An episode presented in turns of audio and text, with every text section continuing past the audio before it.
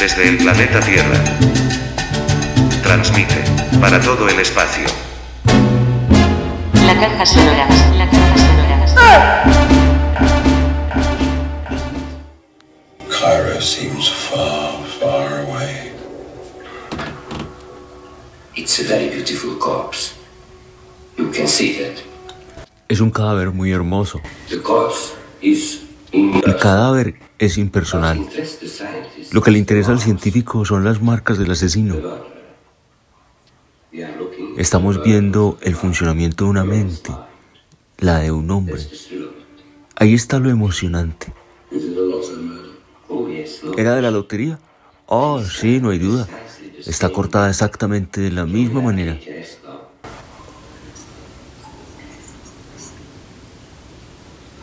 Estamos escuchando el audio de la primera película de Lars von Trier, El elemento del crimen. If so, it's a good imitation.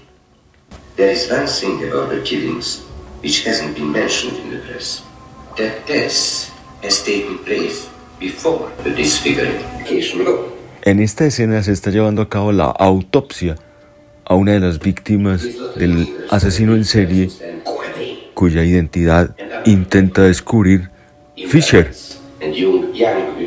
el agente policial protagonista de esta película del danés Lars von Trier, 1984, El elemento del crimen.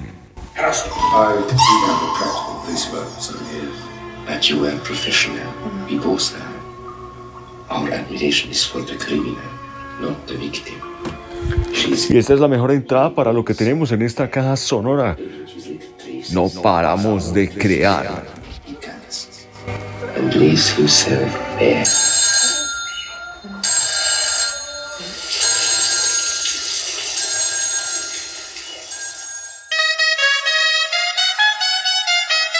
Musiquita medieval para rememorar el oscurantismo, aunque eso es un decir, porque del medioevo también vienen muchas luces, como las escrituras que se volvieron música y que estamos escuchando para iniciar esta caja sonora donde hablamos de muertos. Viene el duende presentándonos a Patricia, también está el demonio haciendo de las suyas, criticando el mejor cine canadiense de los últimos años. Está también con nosotros Rocha, la caja sonando, sonando, sonando.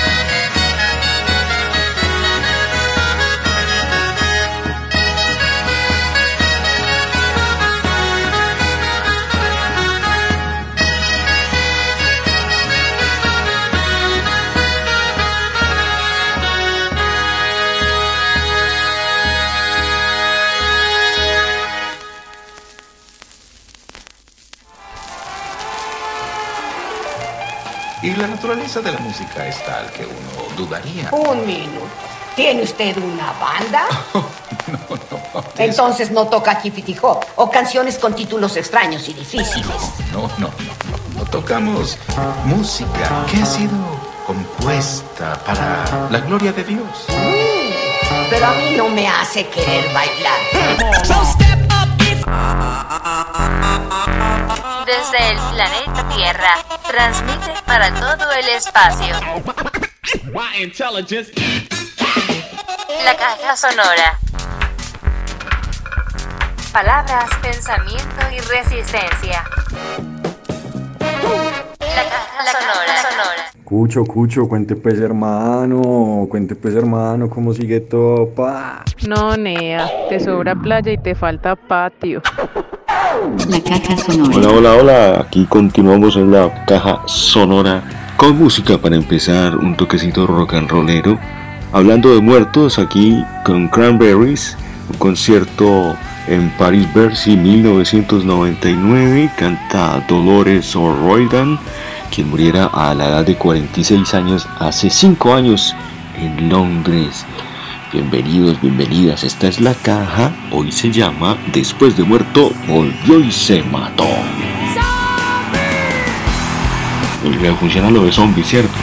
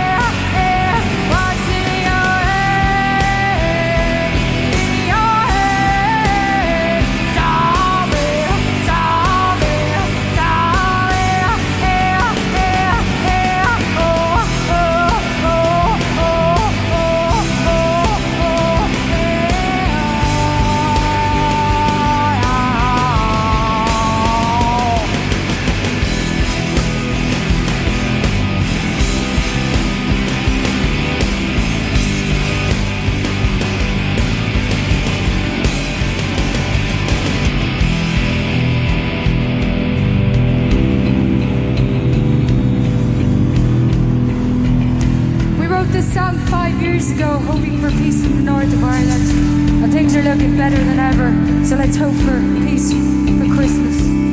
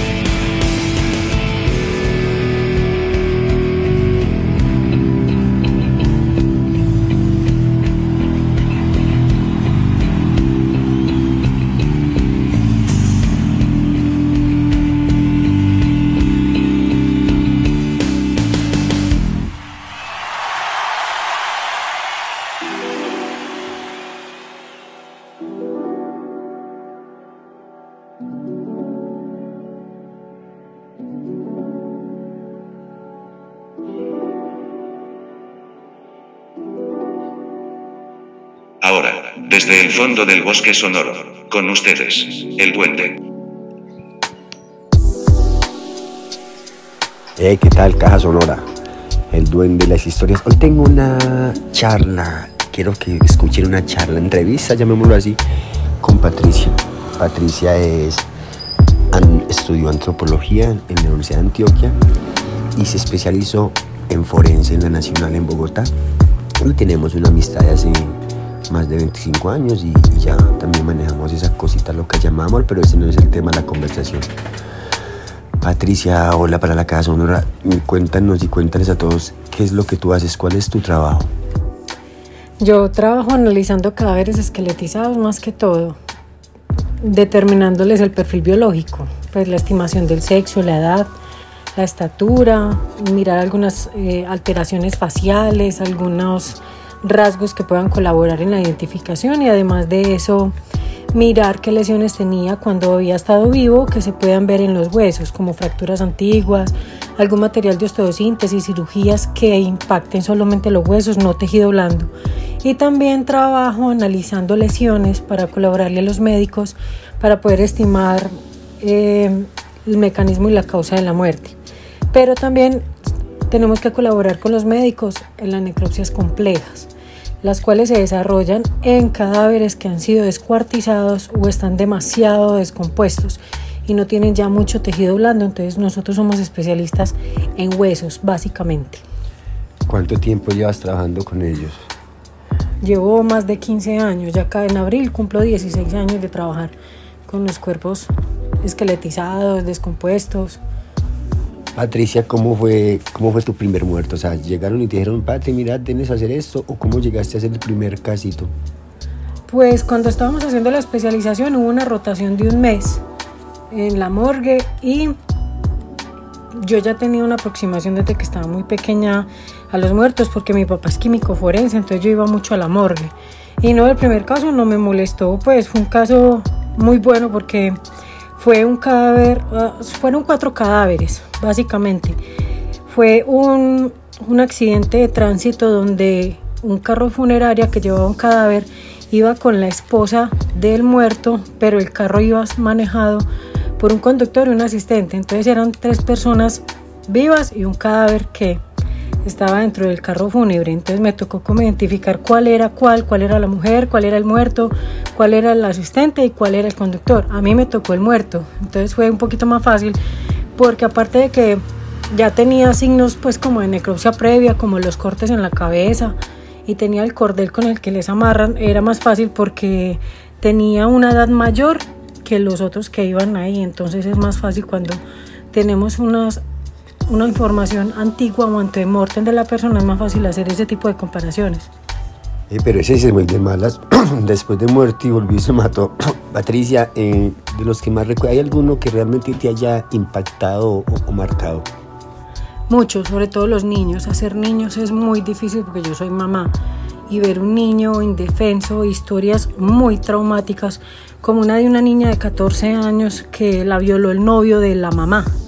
La embarazó, la mamá se dio cuenta y le, apenas nació el niño, lo mató, lo asfixió, lo enterró en el patio de la casa, pues es un lugar rural. Entonces nos llevaron el bebé como a los ocho meses, lo llevaron, estaba muy descompuesto y lo logramos armar. Pues obviamente una muerte por asfixia no se ve en huesos, pero cuando a uno se le muere un familiar uno no lo entierra en el patio de la casa como en una manga, pues para eso están los camposantos.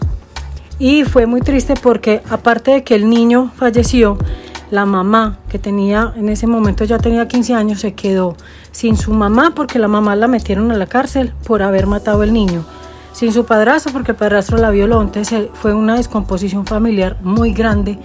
Esos casos son muy horribles y una niña de 6 años que la descuartizaron, la despellejaron. Con ese caso, inclusive estuvimos en un congreso en Europa exponiéndolo y fue un caso muy, muy llamativo, demasiado llamativo.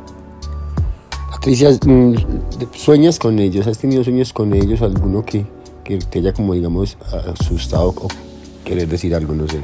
No, yo nunca sueño con mi trabajo. Pues igual los muertos a mí no me dan miedo porque lo único que hacen es que huelen maluco.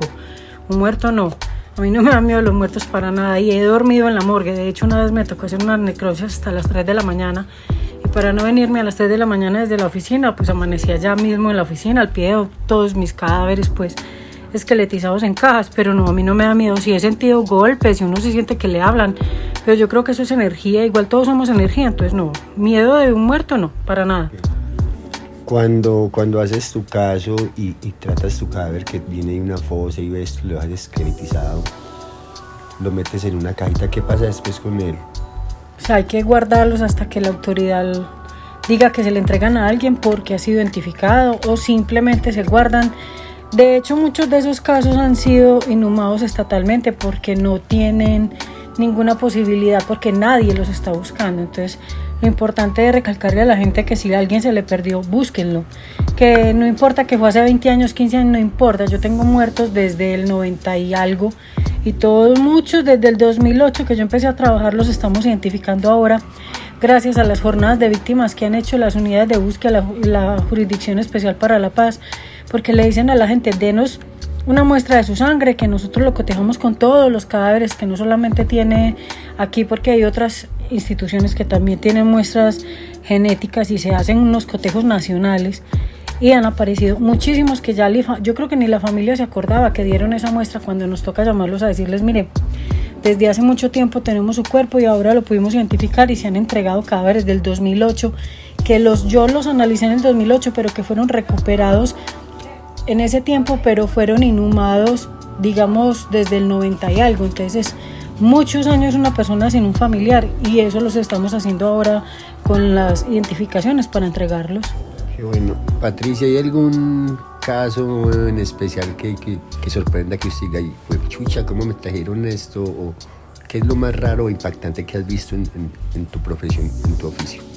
Pues cuando hacen, encuentran los cadáveres al pie de la, del río, nos llegó uno que tenía una pelvis de una vaca, tenía huesos de vaca y huesos humanos.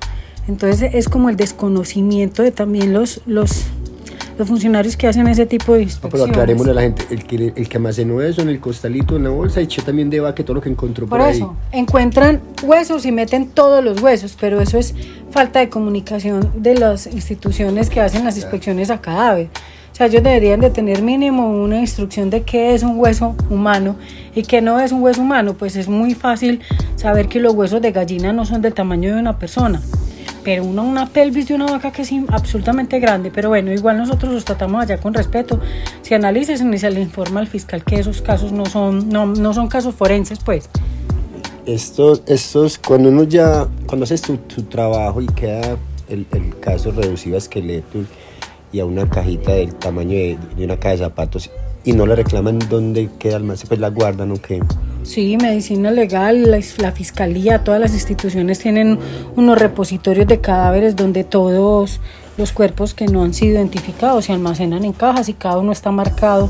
Y el día que por casualidad genética dé un cotejo con un familiar y nos digan hay que entregarlo, nosotros sabemos dónde está cada uno de esos casos y tenemos más de 500. Yo creo que a nivel nacional deben haber por ahí 2.000 o 3.000 casos sin identificar. Todos se guardan y el día que digan este caso ya está listo, hay que entregarlo y se entrega normal. Listo, listo Patricia, la caja sonora y, los oyentes te agradecen este espacio y tiempo que nos dedicaste para contarnos más sobre tu oficio y profesión. Y no están tan solitos entonces los NN y acabemos este reportaje, esta pequeña charlita con, con desapariciones de Rubén Blades estén bien.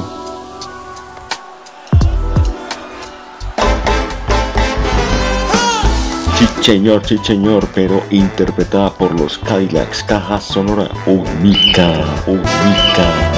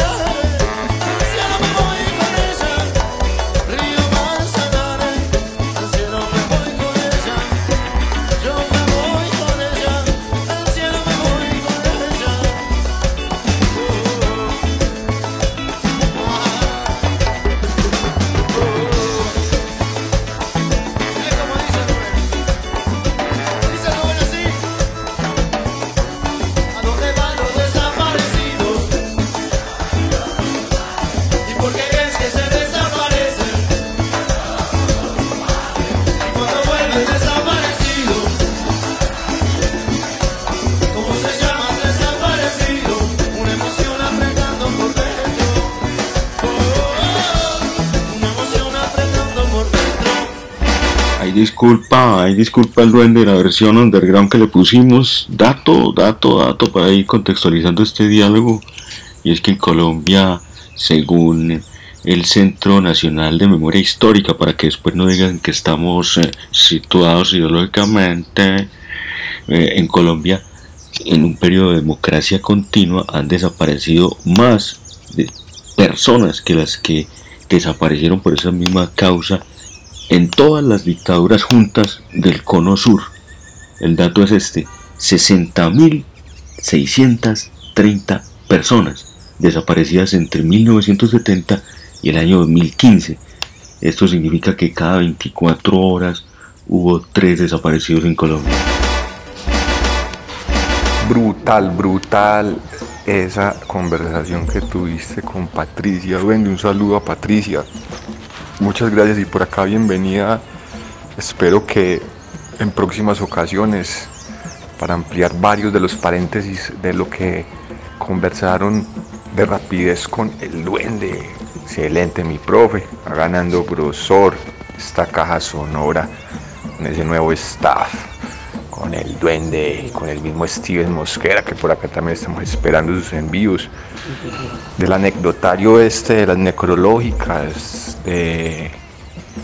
duende con Patricia, no, pues, yo pensé varias cosas, pues, eh, esa es un área de la antropología que yo nunca he querido, pues, como indagar, ni, ni me ha interesado, pues, ni intelectual, ni profesional, y mucho menos laboralmente, ¿cierto? Pero sí sé que es, pues, una de las grandes áreas de, de la antropología, ese tema de, que estudia Patricia, que es la osteología forense, y más en un país que tiene una historia tan cruenta como Colombia. Es uno de esos saberes hacer que más se necesita en Colombia para el reconocimiento de una cantidad de cuerpos que están por ahí en enterramientos primarios que durante el conflicto armado quedaron regados en toda la ruralidad nacional, no digamos que toda, pero sí en, gran parte de la ruralidad nacional, en la mayoría de los departamentos.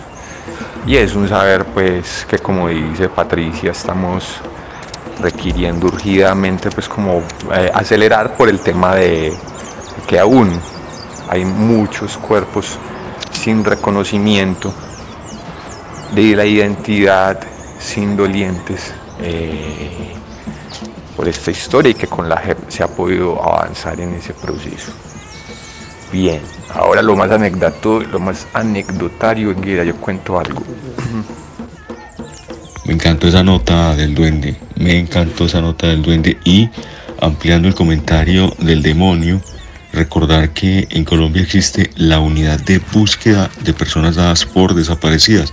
Patricia también lo mencionó en esta conversación en torno a esta que es una de las tres instituciones hijas del proceso de paz y el acuerdo de paz final entre el Estado colombiano y las antiguas FARC-EP. La unidad de búsqueda de personas dadas por desaparecidas tiene una página en internet vpd búsqueda desaparecidos.co donde también se pueden hacer las solicitudes de búsqueda y encontrar información en torno a las personas que también vienen siendo identificadas. Demonio, Está brutal este comentario. En general me gustó muchísimo esta entrevista. Felicitar a, a Patricia por ese trabajo que hace. Excelente, aunque parece escabroso esa historia sobre el primer muerto.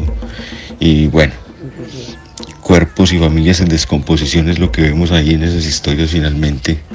Y bueno, Patricia está ahí al pie de los cadáveres, de sus cadáveres, haciendo el trabajo que alguien le toca hacer. Muchísimas gracias Patricia. Esta es la caja sonora. Conversaciones, resistiendo incluso a la muerte. Oh, no, dígalo demonio. Si otra vez me trajo a la memoria una, una obra de la narrativa. Esta vez es Luis Miguel Rivas con Era más grande el muerto. Cuando el duende hizo el comentario y que pues estaba más de malas, después de muerto volvió y se mató estos dos manes que coprotagonizan parte del relato en Era más grande el muerto, pues eh, se consiguieron un contacto en la morgue que les vendía a buen precio eh, la ropa de marca, los tenis, las chaquetas vistosas, eh, que en esa época, eso eran los años 80 cuando corre ese relato, solo lo podían tener pues quienes tenían ya ingresos porque ya estaban en alguna de esas actividades delictivas, porque era ropa de lujo y ropa de mucho costo. Entonces estos dos, dos manes del relato son lo que en la terminología callejera de esa época se les dice los chichipatos. Chichipatos es como gente que cuando llegó toda esa onda de la delincuencia y de los grupos que formaban los narcotraficantes, pues eran casi que testigos, pero no se le medían de lleno como, como a delinquir, como a hacer pillos, o sea, como que no les daba la cañaña para eso, pero a su vez pues ya anhelaban varios de los valores que, ellos eh, eh, en su influencia pues propagaban como en las calles y en las barriadas, como el tema de la moda y tener una buena percha, unos buenos tenis. Entonces, claro, estos manes conseguían ropa que tenía agujero de bala o puñaladas, más que todo agujero de bala, eh, de muertos que habían sido de las bandas pues célebres del momento. Y la escena cumbre es cuando el que mató al que llevaba una pinta lo vuelve y lo ve con la misma pinta, los mismos tenis, la misma chaqueta, el mismo pantalón, porque uno de estos locos había comprado esa pinta en la, en la morgue y se la puso así para tirar domingo. Entonces hizo correr al, al que lo había matado por un susto. Es que, uy, este man de donde resucitó, sí, yo lo rematé y lo dejé súper muerto. Porque el tono con el que relata Luis Miguel Rivas, pues, es muy gracioso. O sea, además tiene un sentido del humor, parce increíble, de los escritores actuales eh, colombianos que, más me motiva. Luis Miguel Rivas, fíjense eso, fíjense eso, duende, era más grande el muerto. Parce, esas anécdotas de Patricia y todo ese repertorio de ella durante esos 15 o más años de ejercicio, parce, eso va para mucho. Hay que tenerla más aquí en la caja sonora, bienvenida. Hay unos relatos potentísimos. Relato, relato de lo que viene, demonio. Escuche esto el propio canto de muerto desde el palenque.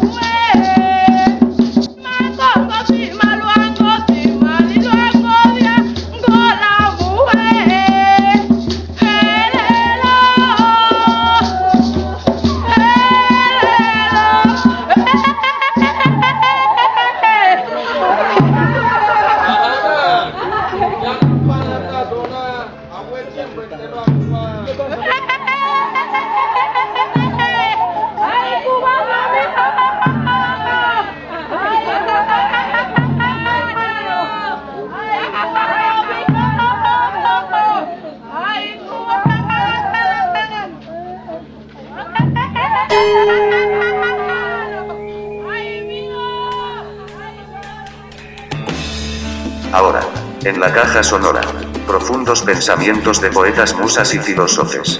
Caja sonora, palabras, pensamiento y resistencia.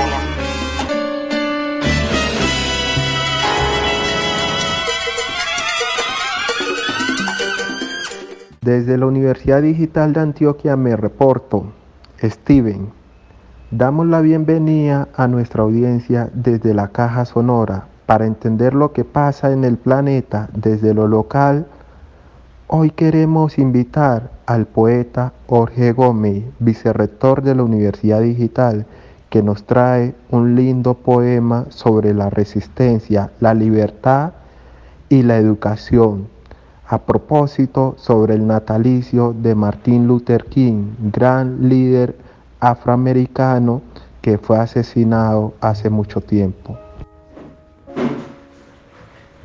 Resistir para existir.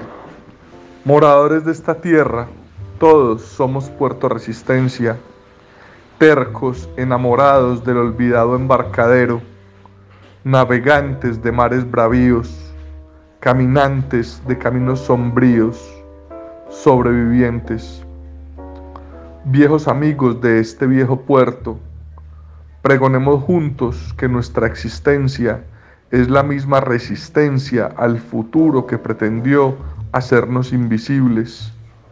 Cantemos que la alegría de nuestro espíritu rebelde nos entrega al destino, a la indignidad, al sufrimiento o al dolor de la ausencia seamos juglares universales de la fuerza colectiva que transforma la realidad que heredamos en la realidad que soñamos. Caminemos de la distopía alentadora a la utopía transformadora, irreverente y emancipadora. Alabemos juntos al Dios bueno para pedirle que desborde todos los días nuestro corazón con sangre renovada para el propósito que somos Sigamos resistiendo, sobrevivientes, para hacer del camino común el camino de futuro que nos convoca. Gritemos que resistir para existir es declarar nuestra manera de habitar el mundo, es nuestro código moral, nuestro propósito estético. Resistir para existir es nuestro condensado espiritual. Resistir para existir es la búsqueda vital es quizás la mejor definición de lo que somos. Jorge Gómez. Excelente. Vale agradecimiento especial para Steven y para el poeta Jorge Gómez por su participación en la caja sonora y escuchamos en el fondo al otro profeta del jazz, Michael So What.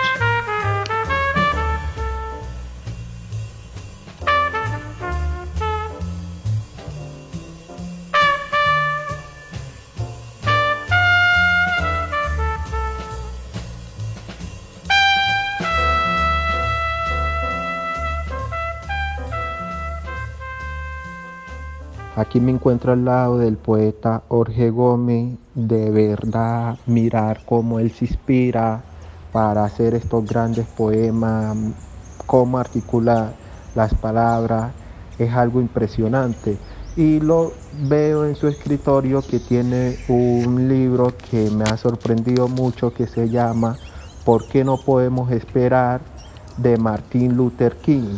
Y me parece bastante precioso porque es un libro que lo inspiró a hacer este gran poema que es sobre la resistencia. Y sabemos que la resistencia y la libertad fue un tema clave de Martin Luther King porque este señor eh, a través de, de su vida, a través de su ejemplo, quiso demostrar que era posible cambiar, cambiar la vida de blancos y de negros en Estados Unidos y a nivel del mundo a través de, de la resistencia, pidiendo libertad, pidiendo una vida digna para las personas que no tenían nada entre comillas. Y él en este texto plantea por qué no podemos esperar. Y yo creo que es un tema que, que atrajo mucho a nuestro autor Jorge Gómez para escribir este gran poema en cuestiones de cinco minutos que cada vez nos inspira más.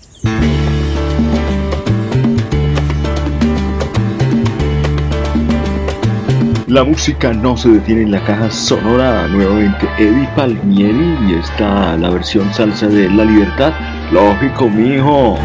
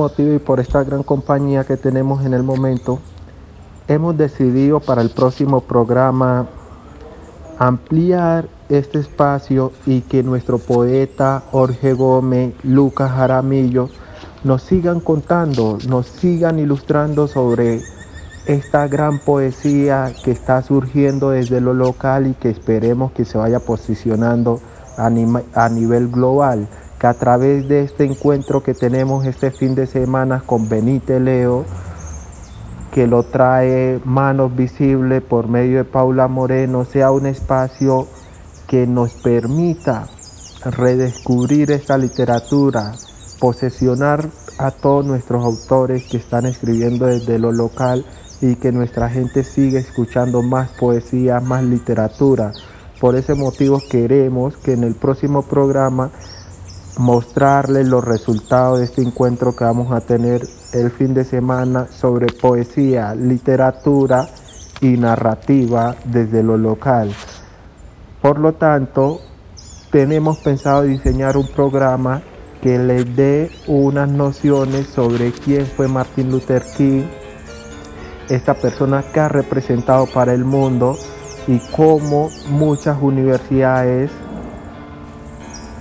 han utilizado este legado para transformar la educación y para transformar comunidades. No se lo pierdan, lo esperamos aquí.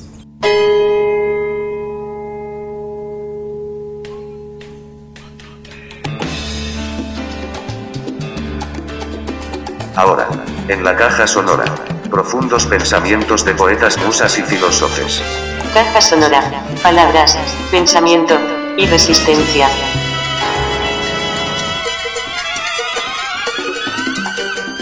The pleasure to present to you Dr. Martin Luther King, Jr.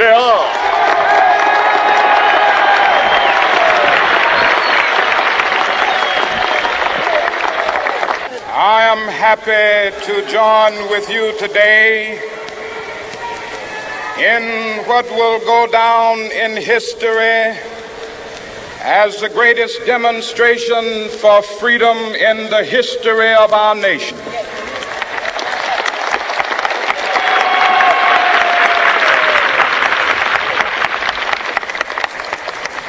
Five score years ago,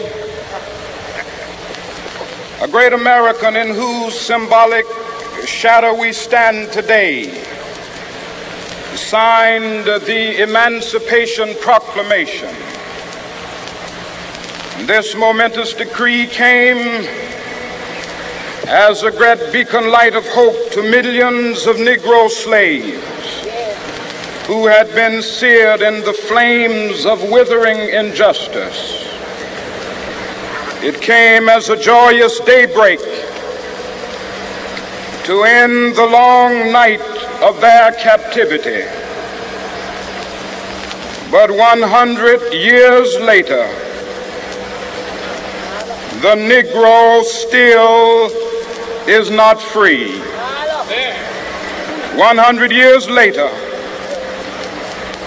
the life of the Negro is still sadly crippled by the manacles of segregation and the chains of discrimination.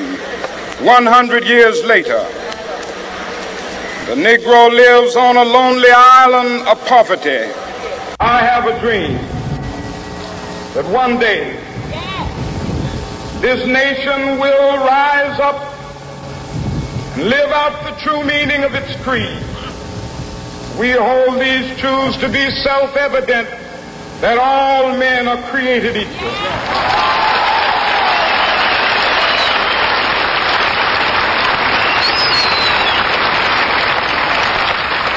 I have a dream that one day on the red hills of Georgia, the sons of former slaves and the sons of former slave owners will they be able to sit down together at the table of brotherhood?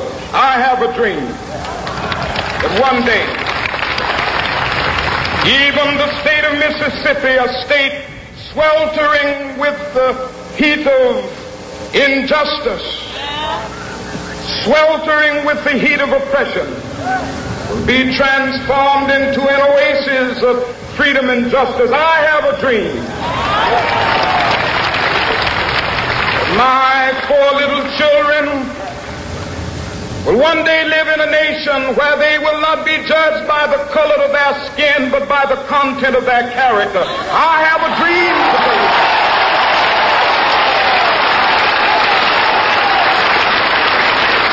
I have a dream that one day, down in Alabama, with its vicious racists, with its governor having his lips dripping with the words of interposition and nullification.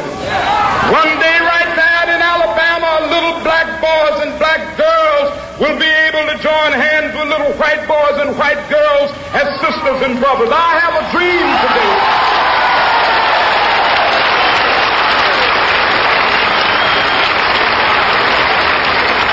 I have a dream that one day every valley shall be exalted. And every hill and mountain shall be made low, the rough places will be made plain, and the crooked places will be made straight, and the glory of the Lord shall be revealed, and all flesh shall see it together.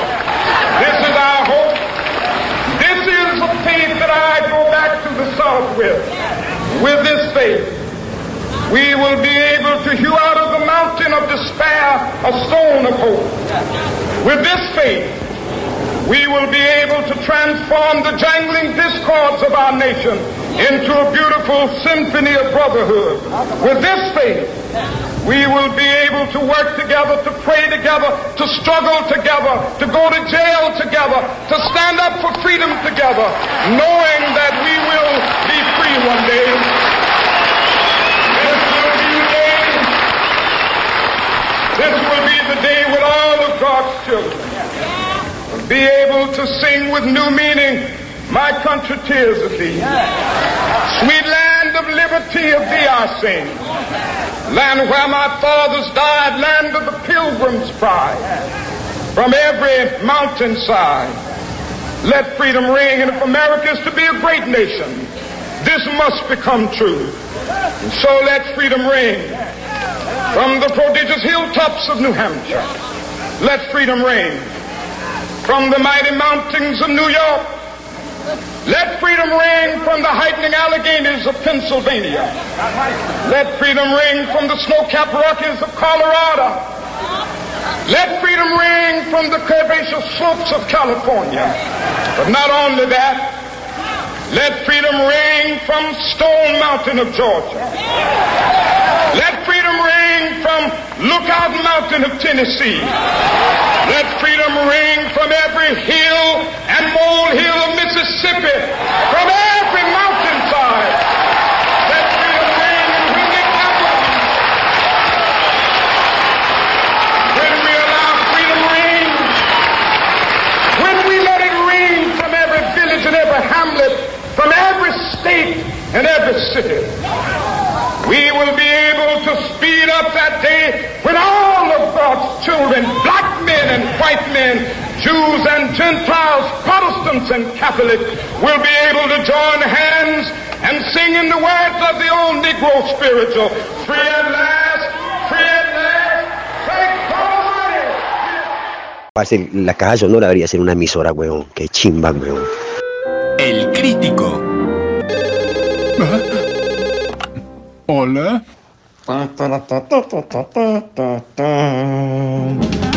Aquí estamos con nuestra sección en estelar, El Crítico. Nuestra última película hoy es Un verano así, estelarizada por dirigida por Denis Coté. Vous êtes ici de votre plein gré. On le dit. Ici, personne ne se fait interdire de quelconque pensée ou comportement sexuel. Vous n'êtes pas malade.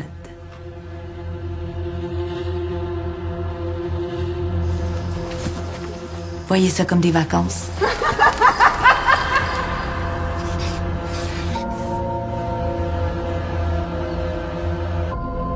C'est un cheminement.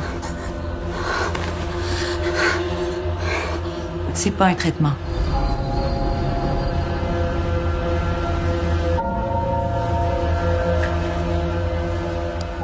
Pas de sentiments. J'en ai pas de sentiments.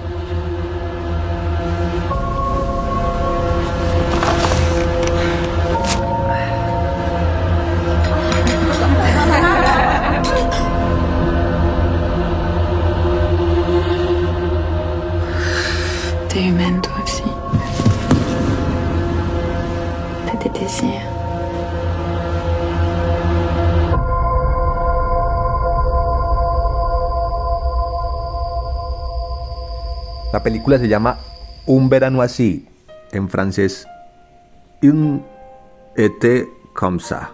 No sé si está bien pronunciado, profe, pero se va de todas maneras con esa pronunciación. Dirigida por Denis Coté, de Canadá 2022. Esto acontece en Quebec, que es la Canadá francesa. Son francófonos en esa parte de Canadá. Y la historia sucede en una casa de retiro terapéutico para mujeres hipersexuales. Hipersexuales es gente que tiene una pronunciada manía por la experimentación sexual y por la sexualidad, es decir, una vida sexual eh, activa pero de una forma pues exacerbada. Incluso algunas de las chicas eh, en sus vidas eh, son trabajadoras sexuales no por necesidad o economía, sino por gusto. El caso es que es una propuesta de terapia que este director eh, crea con un sexólogo. El guion, pues pues me, me refiero al guion y a la historia. Es escrita con un sexólogo y que han experimentado y que consiste en no ofrecer ninguna solución y en no pretender ningún objetivo de arreglar lo que está descuadrado. En cuanto a manías, obsesiones, traumas con la sexualidad que así vengan de la infancia y por ejemplo sean abusos o lesiones profundas en el psiquismo, quieran corregirse, encuadrarse en un marco normativo eh, de víctimas, victimarios y de restauración. Entonces eh, es como una forma de aceptar radicalmente la forma de ser de las chicas, sus formas de vida, sus gustos, sus diálogos, sus pensamientos, ¿cierto? Y las formas en las que ellas buscan el placer. Entonces, en la casa, ¿quiénes habitan? Una psiquiatra de ascendencia alemana que está haciendo su ejercicio profesional en Quebec, hablando en francés, eh, y que deja Alemania para venir a la residencia donde estas chicas a reemplazar por un periodo a la terapeuta que normalmente es como la líder del proyecto, que en ese momento está en su licencia de maternidad. Un trabajador social, Sami, que es como un personaje neutro que simplemente hace el acompañamiento durante la estancia de las chicas en la casa y no ofrece pues como tampoco eh, ninguna eh, acción o coacción o incidencia directa en el proceso en el que están eh, viviendo las chicas, sino que es básicamente una compañía neta, bruta y radical. Eh, la señora que hace pues el cuidado, que hace las preparaciones, la cocina eh, y que hace pues como todo el servicio doméstico de la estancia y las tres chicas. Ese es como el rollo que sucede ahí. ¿Y en qué consiste esa, esa radicalidad del te creo? Que si bien la psiquiatra les escucha las historias, eh, los relatos de sus experiencias en torno a la sexualidad, eh, que son varios y vastas las descripciones, eh, situaciones que pueden ser casi que aberrantes para alguien que viva la sexualidad de una forma pues más estándar, pueden llegar a ser pues como casos descritos nunca mostrados en cuadro, todo sucede fuera, fuera de cuadro y nada más está en el relato de las chicas. Una película con algunos desnudos y desnudos sutiles, eh, con algunas escenas de masturbación, con una escena de bondage donde solo se aprecia la cómo atan y como todo este sistema de nudos y de, y de utilización de la soga en el bondage para colgar a una chica sobre un tarabesaño en Guadua eh, y el inicio pues de lo que va a ser una escena de sadismo eh, de bondage Eh, y las insinuaciones de las de otras de las personajes cuando abordan en la calle a chicos para para irse a tener encuentros sexuales con desconocidos y en circunstancias bien extrañas. Entonces aquí lo bacano es eso, que eh, ellas tienen, cuáles son las tres reglas de la casa terapéutica y de esa estancia es una casa de verano al lado de un lago en Quebec durante la estación del verano. Ustedes saben pues que eso es la estepa, eso es la tundra, eso en, del otoño en adelante se pone muy frío, se pone muy oscuro.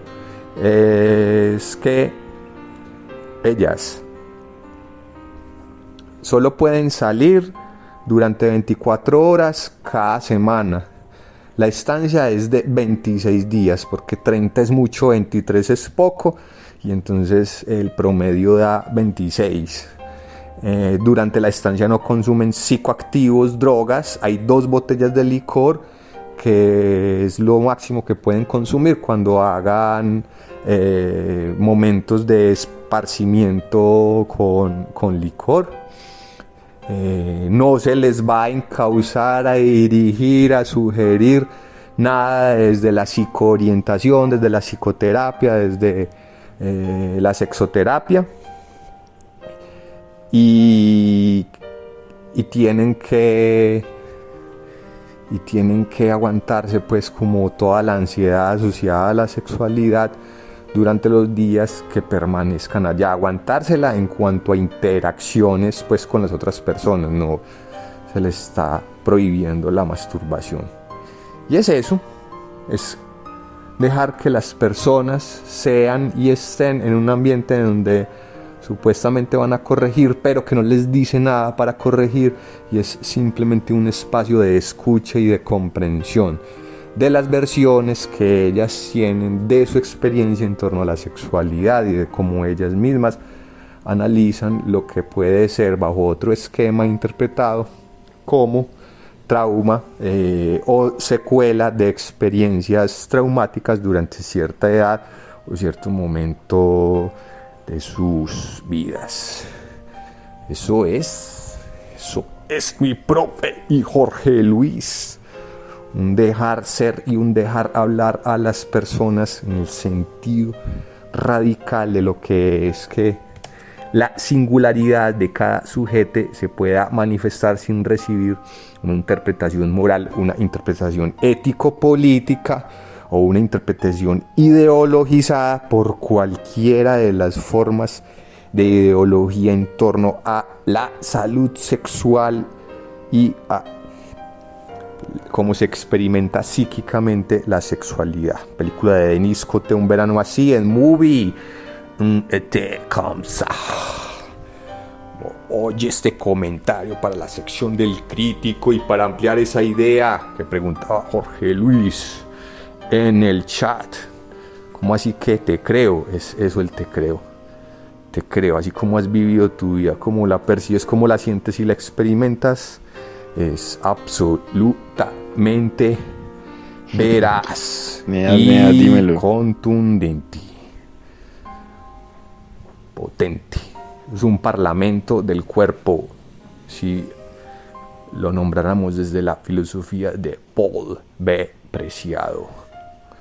Los cuerpos se expresan y no entran en marcos filosóficos de interpretación son los cuerpos sin órganos de Gilles Deleuze y Félix Guattari. Ese es un comentario, duende, con más exposición de ideas, argumentos y pareceres sobre una película.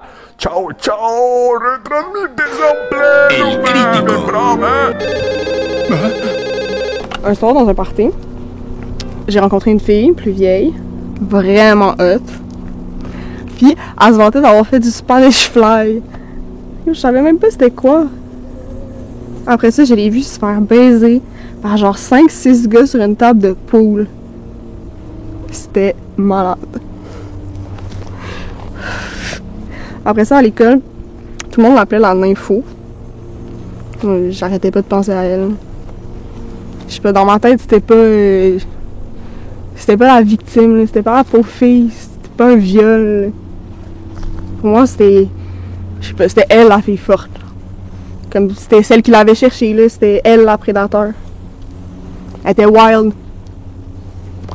Libre. interesante de esa película realmente son las conversaciones. Cuando las chicas cuentan el relato y también interpelan a, a la terapeuta más que todo y a veces al trabajador social. ¿Qué piensas? Que soy una degenerada, una depravada, o sea, que, que soy lo más sucio que te puedas imaginar.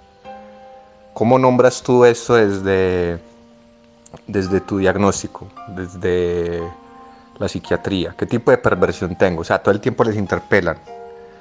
¿Por qué se trata que eh, los especialistas de esa terapia no emiten conceptos, no orientan, no dan lineamiento?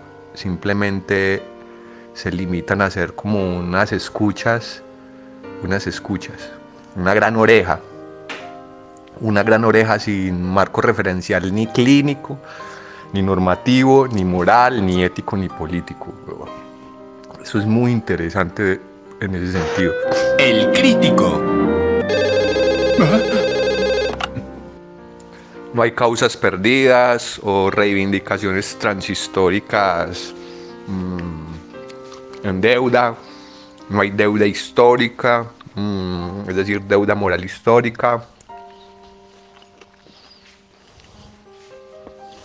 Es eso, es eso, es eso. Una respuesta moral muy interesante. Esa película finalmente lo que termina haciendo es una, una propuesta de filosofía moral muy potente, muy potente. Y yo estoy seguro que si uno se pone a buscar papers y comentarios sobre eso, debe haber gente gritando y chillando como un hijo de puta por, por, porque ahí se validan, hay unas validaciones de las violencias, pues, y me imagino todo el enjuiciamiento moral que tener esa verga. El crítico. Y si lo pillamos de fondo, ahí no hay una teoría del sujeto. No hay una teoría moral del sujeto. Ahí lo que hay es una teoría de, del diálogo entre los sujetos, de las interacciones dialógicas entre terapeutas y pacientes. Es eso lo que hay realmente ahí, pero no es una teoría del sujeto. Fuerte, fuerte. El crítico. Está muy buena, está muy buena. Oiga, tenemos pendiente acabar con el crítico de ese documental de Cambiando la Mente, no sé, el que ustedes venían huevoneando ahí, si Change Your Mind. psilocybin, MDMA, LSD. Nea, nea, dímelo. Y, y eso está bueno porque hablan los dos, a ver, cerremos ese capitulito, pero eso está muy bueno. Nea, nea, dímelo. Bueno, no sé si le llegue, si le venga, si venga o llegue. Aquí está Virginia Rodrigo, hipersexualidad. Hablando de todo un poco, ¿ah? Hipersexualidad, hipermercadotecnia del sexo mundial. Hipersexualidad, hipermercadotecnia del sexo mundial. Hiperexpuesta, hiperdimensionada, hiperdirigida, hipersofisticada, hiperaburrida, hiperhormonada, hiperpredecible, hipercontrolada. Hipersexualidad, hipermercadotecnia del sexo mundial. Hipersexualidad, hipermercadotecnia del sexo mundial. Re, re, re, repetitiva, que va de liberal y es banal y es mentira. Siempre dirigida al mismo lugar. Siempre es el mismo ojo el que mira. Bostezo cuando empiezo a chatear. Todo es igual, nada es real. Pilla tu rol, toma el sol, mete un gol. Consérvate en formol, mola y sigue la ola. A tu papel, separa él, hazlo bien. ¿Quién soy yo? ¿Quién tú? Who am I? Who are you? Mucha lencería y en el fondo un tabú. Dime qué papel Me toca adoptar por muchacha legionaria, lolita intelectual, la princesa manga que se baja el tanga. Y sentado en tu sillón, escuchando un reggaetón, jugando con tu ratón, ponle un condón, dale alón. Mi boca que te toca no te provoca ni una erección. Ah, ah, ah, sigue así, dame más, dame duro, dame fuerte, no te pares, canta. Ah, ah, ah, ya que, ya, ya. Hipersexualidad, hipermercadotecnia del sexo mundial. Hipersexualidad, hipermercadotecnia del sexo mundial. Revolución sexual, este manual, chaval. No ves el foco real. El es siempre el mismo y siempre mira al mismo lugar. Por eso voy a hacerme hermafrodita o asexual. Este no es mi lugar. No hay realidad, ni hay libertad. No hay gente disfrutando de verdad. Soy un objeto y soy un medio. Soy un medio objeto, soy un objeto y medio, pero objeto que hay un medio de dejar de ser objeto y pongo medios por el tedio de dejarme la Es la hora de quitarnos las caretas. Tantas tetas son las metas de los profetas de las afetas. Tanto pene, aunque no nos llene, nos entretiene hasta el pene que viene. Cuerpos de plástico salidos del quirófano, cerebros sintéticos, coitos explícitos, gimnasia rítmica, sexual de frenopático. Cógelo, llévatelo, quítamelo. Paso de todo, yo me rayo y estallo. No sé cuál es mi fallo. Ay, payo, vaya rollo, tanta estrella dando el callo. Tú me follas, yo te follo. Méteme un muslo de pollo, no me callo, que es un rollo dar la coña a toda la peña. Con el collo y con la polla, con la y con el collo. Me aburre tanto guarro con el churro de barro que jadea como un perro viendo porno bizarro. Ah, ah, ah, sigue así, dame más, dame duro, dame fuerte, no te pares, Superman. Ah, ah, ah, ya que, ya que. Hipersexualidad, hipermercadotecnia del sexo mundial. Hipersexualidad, hipermercadotecnia del sexo mundial. Hipersexualidad, hipermercadotecnia del sexo mundial. Hipersexualidad, hipermercadotecnia del sexo mundial. Mundial, hipermercadotecnia. Mundial, hipermercadotecnia. Y en la creación de copies y frases para el lupeo de la caja sonora. Parce, necesitamos una nueva colección 2023 de frases para el lupeo, marica. No vamos a quedar 2023 diciendo lo mismo. ¿Qué hay? ¿Qué hay por ahí? Parce, mire para el horizonte, no pare de crear, que en la caja no paramos de crear. Cada vez un copy nuevo. No, Nea, te sobra playa y te falta patio. Sonora.